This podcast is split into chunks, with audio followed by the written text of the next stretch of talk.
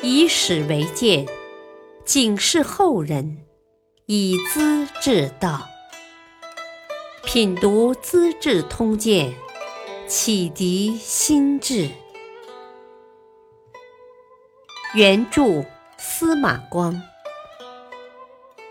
播讲汉乐。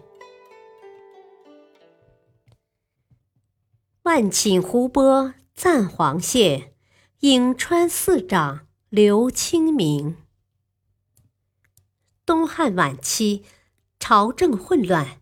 外戚和宦官相继掌权，社会风气越来越坏。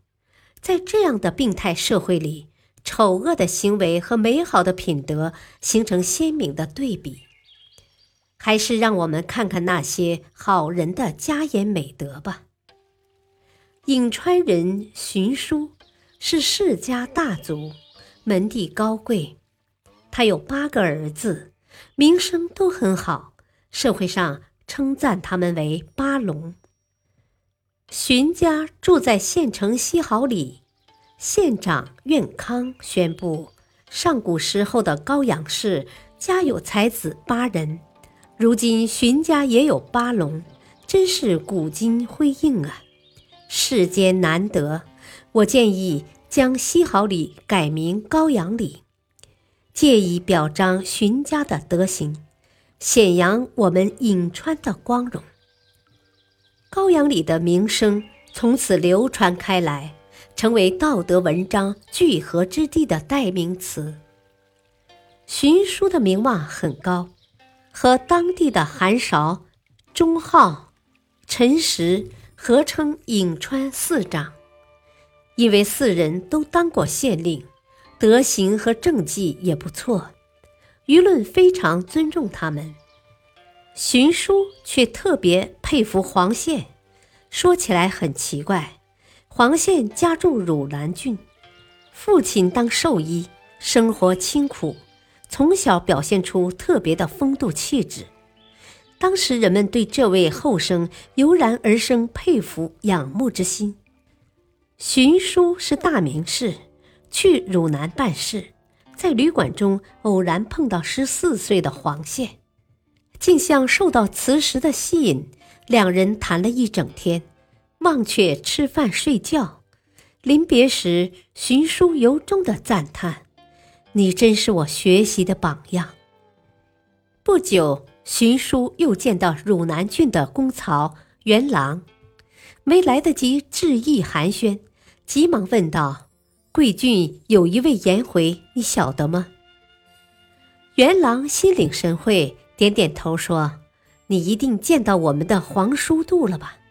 黄叔度是黄县的大号，可见名士们对黄县的感受是一样的。戴良也是汝南的名士，才能很高，一般人不放在眼里。”每次见到黄宪，也是不由自主的毕恭毕敬。回到家里，神情恍惚，像丢掉了什么。母亲心里明白，问他说：“你又见到兽医的儿子吧？”儿子简直陶醉了，说：“是的，我过去总觉得自己样样行，自从见过黄叔度，我太惭愧了。”他是那样的高不可攀，我想当初颜回见到孔子，恐怕就是这种感受吧。陈凡是留名后世的大人物，一向志气高远，谈到黄宪，禁不住感慨：只要几个月不见皇军，心里就会不由自主地冒出俗气来。太原人郭泰。年轻时在汝南游学，先求见元郎，然后访问黄宪。朋友们问他的感受，他说：“元公好像玉泓泉水，很清亮，很纯洁，容易舀出来；黄君却似万顷湖泊，不清不混，渺渺无际，是没法测量的。”黄宪后来被举为孝廉，政府请他做官，他到洛阳住了几天，就回家归隐。范晔写《后汉书》时感叹说：“名人高士都有言行事迹传世，让人称赞。黄宪没有留下只字片语，竟是那么使人陶醉，受人敬仰。为什么呢？大概就是他的精神气质在感染人吧。古人说‘桃李不言，下自成蹊’。”正是这个道理。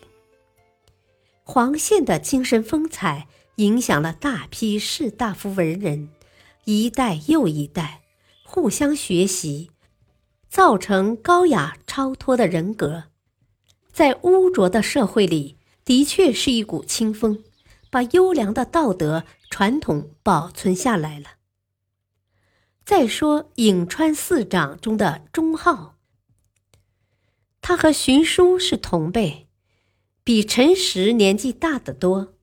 在当郡公曹时，主管官吏的选拔赏罚，很注意观察人才。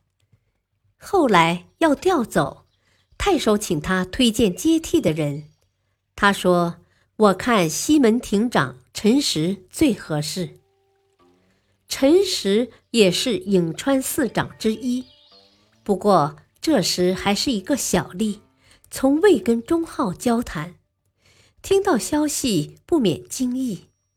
钟先生大大咧咧的，什么也不在意，怎么会了解我呢？当即接受聘用，后来升为太丘县令，把县里治理得井井有条。一次，太守来巡视，县吏怕老百姓找太守告状。影响陈县令的面子，下令禁止百姓会见太守，不得上访，不许拦车，也不许告状。陈实得知情况，大不以为然，告诉县吏，告状打官司是找长官评理求公道，不能上访，不能拦路，不能告状，有冤就不得申诉，有理也不能说清。公道又在哪里呢？你给我马上取消禁令。太守听到情况，十分感慨：能说这番话的人，还能委屈百姓吗？他没下车，就到别处去了。其实老百姓中本也无人想告状。鄞县县令韩韶也是颍川四长中的人物。他刚上任，盗贼们就互相约定，不得骚扰韩县令的百姓。外地民众纷纷逃来避难，韩韶一律开仓救济。仓库主管官不同意，韩韶说：“人民遭受苦难，到处逃亡，多痛苦啊！我若因为救济他们而得罪上司，受罚，我甘愿。”此时也会心境宁静的。事后，太守并没有追究他。荀叔有个学生李英，名声也很好。一次，儿子荀爽这位八龙之一的佼佼青年去拜望李英，恰巧李英要外出，没人替他赶车。荀爽灵机一动。赶紧爬上车座，当了半天车夫，回到家里喜气洋洋。兄弟们问起原因，他说：“我太幸福了，今日得遇李矣。”遇是当车夫，李是指李英，被李英赶马车是莫大的幸福。可见他是多么的崇拜。玉里的典故就是从这里来的。感谢收听，下期播讲徐如能下陈凡榻，江家大贝已同眠。敬请收听，再会。